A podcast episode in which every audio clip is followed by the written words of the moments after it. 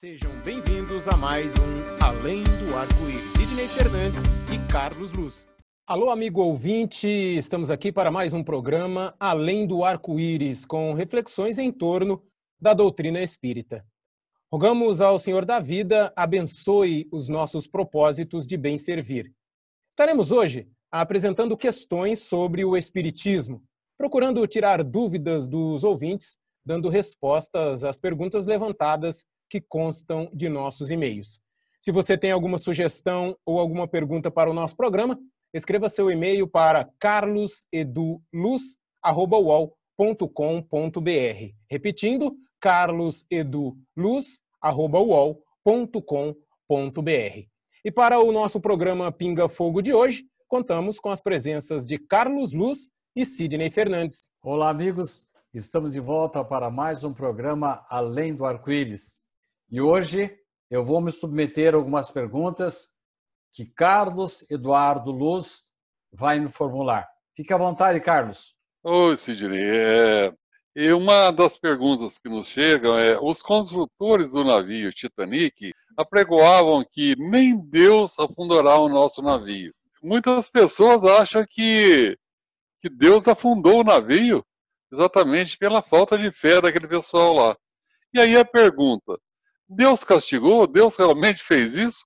É uma ideia ainda da tradição mosaica, Carlos, em que o despótico Jeová ele estaria disposto a vingar-se até a quarta geração daqueles que o aborrecessem. Mas isso é uma mera fantasia, né, Carlos? É, Richard Simonetti costumava falar do chamado Deus antropomórfico, isto é, um Deus criado à imagem do homem, um Deus que estaria sujeito a bajulações, um Deus que teria raiva, que se vingasse, e com isso achar que Deus poderia promover uma tragédia para castigar alguns presunçosos. Nós hoje sabemos, através da doutrina espírita, o homem, quando abusa da tecnologia, quando se deixa se seduzir por alguns instintos de vaidade ou mesmo de corrupção, ele está semeando o seu próprio destino. E pessoas que estavam nesse navio Titanic, infelizmente, muitas delas estavam ali com uma situação bastante precária em função das diferenças sociais da época. Então, há muitos elementos para se considerar, inclusive a lei de causa e efeito. Acaba por criar situações difíceis para pessoas que simplesmente dão a sua contribuição para o mal. Pessoas que efetivamente semeiam mal para colher tragédias. É interessante, Sidney, que nessa resposta sua, no começo da resposta, você falou no Deus antropomórfico, morfos em forma, então um Deus em forma humana. E as tradições religiosas em geral, e Espiritismo em particular, ele diz que Deus nos criou a, a sua imagem e semelhança. Ou seja, nós fomos criados à imagem e semelhança de Deus. Mas essa ideia do Deus antropomorfo, quer dizer, essas tribos, os povos primitivos, criavam um Deus à semelhança deles. Né? Então, é, em vez de ser nós a semelhança de Deus, é o Deus à semelhança do homem. Então, o homem achava que era, era invejoso, era vingativo, atribuía todos os seus predicados a esse Deus, um D minúsculo, vamos dizer assim. Agora, é nessa resposta sua aí, é, se não foi Deus que afundou o grande navio, quem que foi que afundou então o navio? É bem interessante a sua brincadeira, a sua colocação aí, Carlos. Antes de mais nada, foi a desonestidade, né? O aço empregado na construção do navio era quebradiço, poroso, de qualidade inferior jamais poderia ter sido usado numa embarcação de tal porte. Isso trouxe mais lucro para os fornecedores e, infelizmente, um irreparável prejuízo de vidas humanas, vitimando até mil, mais de 1.500 pessoas. Mas é, nós não podemos também, ao contrário do que muitas pessoas falam, de que Deus que se vingou ou provocou o afundamento do navio. Não, antes de mais nada, foi a falta de critério, de escrúpulos do próprio homem, considerando ainda que a grande maioria dos que faleceram eram pessoas humildes, que não estavam na, nas altas classes do navio. Então, nós temos que, em primeiro lugar, como faz Kardec, procurar não causas imateriais, não buscar as maldições, mas, acima de tudo, buscar causas materiais que acabam revelando oportunismo e desonestidade dos homens. É, muitas pessoas não sabem como é que há um grande índice de mortalidade, pelo menos existia, agora está diminuindo, no Nordeste brasileiro. Falta de responsabilidade das autoridades, falta de aplicação de dinheiro nas providências que trazem higiene, saúde, prevenção de doenças. Então, não está no destino daquelas criaturas morrerem. Talvez o de serem colocadas para renascer naquela região as torna mais susceptíveis a determinadas doenças, mas elas acontecem por descaso do homem, como aconteceu também com o grande navio, em que homens, infelizmente, não levaram a sério as suas obrigações profissionais. Então, falando no grande navio, no Titanic, não poderíamos debitar essa tragédia à fatalidade, ou Sidney? Carlos, a morte é uma fatalidade. Todos morreremos um dia, mas não há um dia certo para que aconteça. Algumas pessoas morrem antes da hora por ações humanas, outras morrem por ações próprias. Um indivíduo que sai numa estrada embriagado e morre, a gente costuma dizer assim: ah, coitado, chegou sua hora. Não, não havia chegado, não. Ele antecipou essa morte. Raros de nós, como diria André Luiz, somos completistas. Mas há também contingências geradas pelas ações humanas. Se homens agissem de acordo com a prudência, longe de ambições e fossem mais misericordiosos, inclusive com aqueles que estavam no navio, passageiros de uma classe mais humilde que estavam nos porões do navio, talvez muitas criaturas é, teriam sido salvas. Então, não é fatalidade, não, Carlos. É, pode até ser em relação a alguns que tinham, vamos dizer, alguns antecedentes espirituais que fizeram com que eles fossem atraídos para aquela situação. Mas muitos ali morreram por causa de ações negativas do homem. Sidney, o Evangelho fala em dar a cada um segundo as suas obras. E nós sabemos que essas obras podem ter acontecido coisas do passado, do passado em outras vidas. A gente imaginando um desencarne coletivo, ou seja, as pessoas que morreram no naufrágio do Titanic, eles não estariam pagando dívidas adquiridas em vidas passadas? Então, Carlos, eu discordo um pouco de umas colocações do Richard Simonetti, quando ele diz que uma pessoa que é remetida a uma prisão de alta periculosidade, que ele vai se sujeitar ali a uma espécie de complemento da sua pena à situação em que ele foi jogado. Eu entendo de uma forma um pouco diferente, porque senão nós estaríamos elegendo o acaso. E eu mesmo contestei várias vezes com o Richard que não existe o acaso.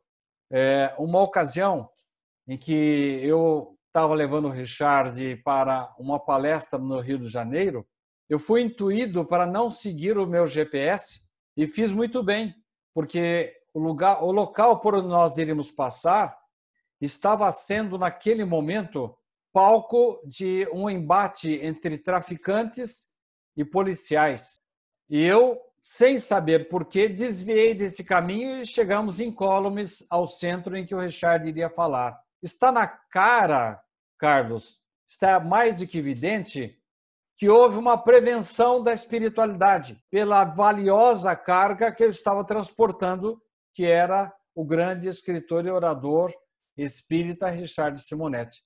Então, se o indivíduo está com a ficha completamente limpa, é claro que não existe gente totalmente limpo, mas se ele tem poucos motivos para desencarnar de uma maneira assim perigosa, partindo de uma violência, uma bala perdida, ou mesmo uma situação é, de uma conturbação, como esta que pela qual nós iríamos passar, se eu não tivesse desviado, esses elementos, se tiverem com a ficha limpa ou a presença dele aqui na Terra for mais importante do que o seu desencarne, vai acontecer como aconteceu comigo e Richard em que nós somos alertados pela espiritualidade para nos desviarmos do caminho. Então eu entendo, Carlos, que no caso do Titanic, não é que todos estavam pagando dívidas, mas todos que subiram naquele navio tinham um pontinho preto, alguns com mais pontos pretos, outros menos, que os predispunham à situação de periculosidade por onde passaram. Assim também, uma criatura que vai para uma prisão, se não for para ele perecer lá, vai acontecer de ele ter o seu recurso atendido, ele ser transferido de prisão, mas se ele tem na sua ficha um lastro suficiente para mantê-lo naquela situação desagradável, então ele vai ser vítima, sim, de um egoísmo, mas não, não vamos dizer assim, é, o acaso. Não. Nem estavam, muitos ali estavam pagando dívidas, mas nem todos estavam pagando dívidas, nem também foram vítimas do acaso. Eles tinham um lastro perispiritual que os habilitava àquela situação com grande probabilidade de perecer, como efetivamente alguns pereceram.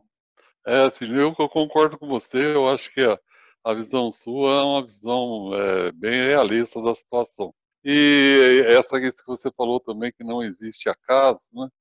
É, vamos imaginar que situações podem ser geradas é, pela própria pessoa, no sentido de antecipar, vamos supor, uma pessoa que no ambiente dessa da prisão, ela ficasse é, arrumando treta, vamos dizer assim, com, com, com as chefias lá, com informais, ela ia se colocar numa posição de sofrer violência em função das suas ações do, dessa encarnação, do momento que ela estava lá. Mas eu concordo, porque que a, a posição sua, né, no sentido de que existe sim recursos na espiritualidade, de logística, de mobilizar apoio, mobilizar recursos, assim como aquele que aconteceu com você lá, que também estava você e ele, são duas pessoas que se dedicam ao trabalho, ao semelhante, e com certeza você tem seus méritos, né, tanto quanto ele.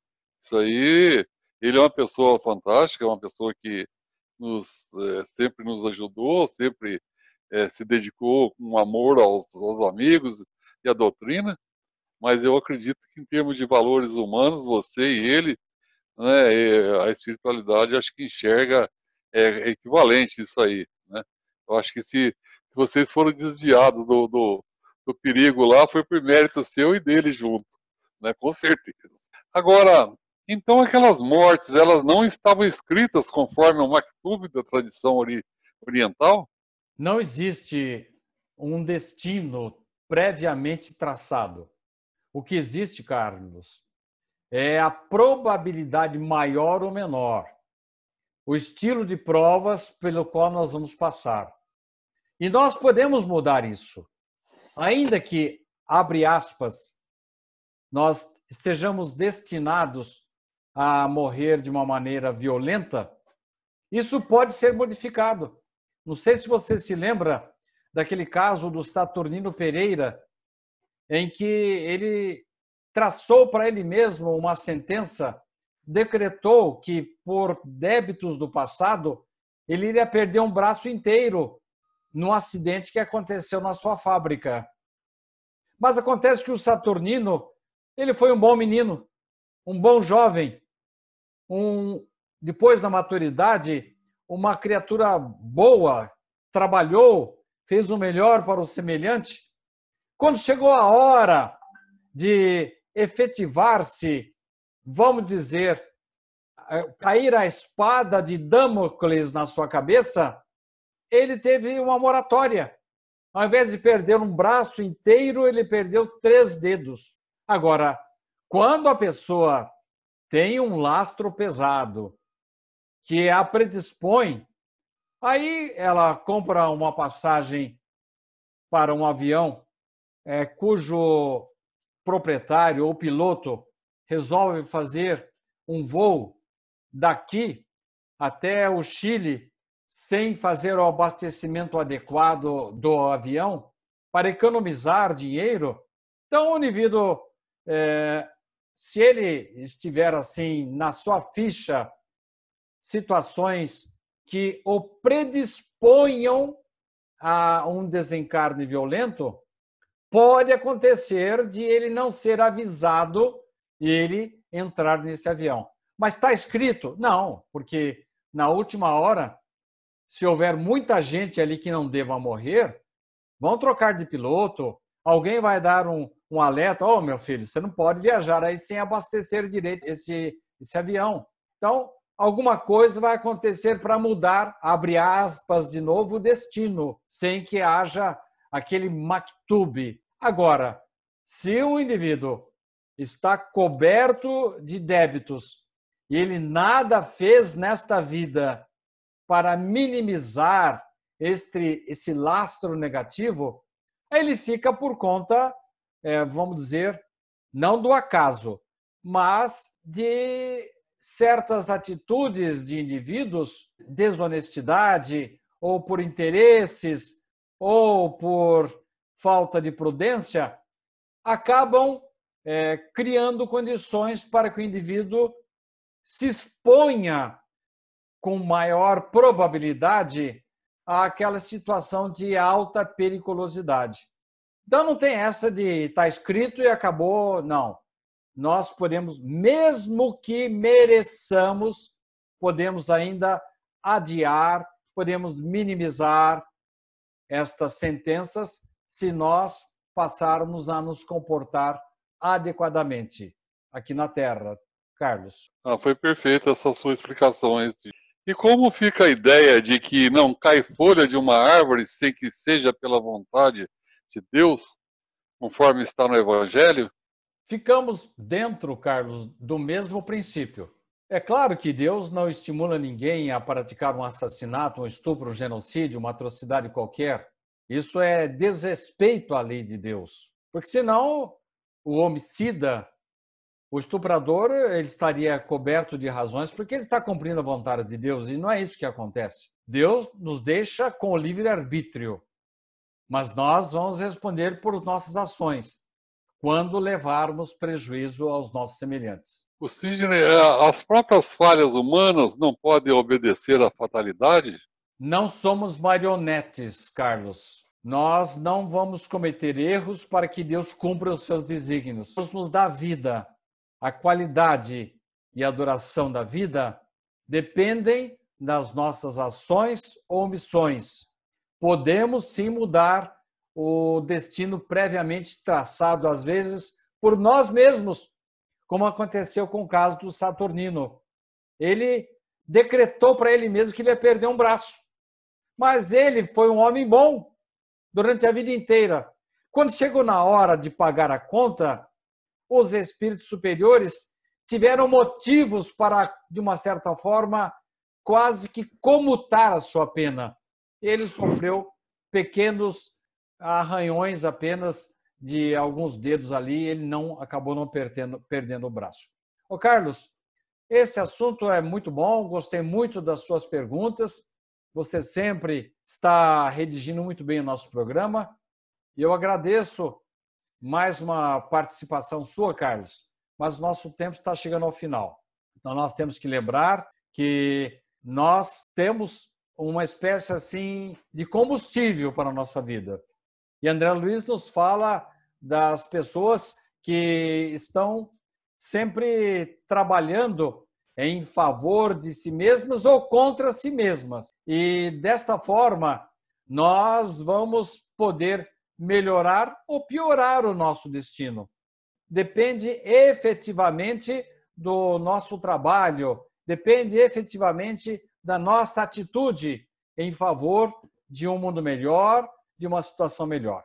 Mas ficamos por aqui e eu peço ao Theo que faça o encerramento para que nós possamos entender que o tempo que Deus nos dá, ele tem que ser, ser aproveitado tanto quanto o aspecto quantitativo, como tem, também qualitativo. E há pessoas que às vezes voltam antes da hora, como consta do livro Obreiros da Vida Eterna, que o indivíduo não, não, não, não viveu o tempo que havia lhe sido facultado, mas ele teve uma qualidade tão grande de trabalho que ele mereceu um resgate privilegiado.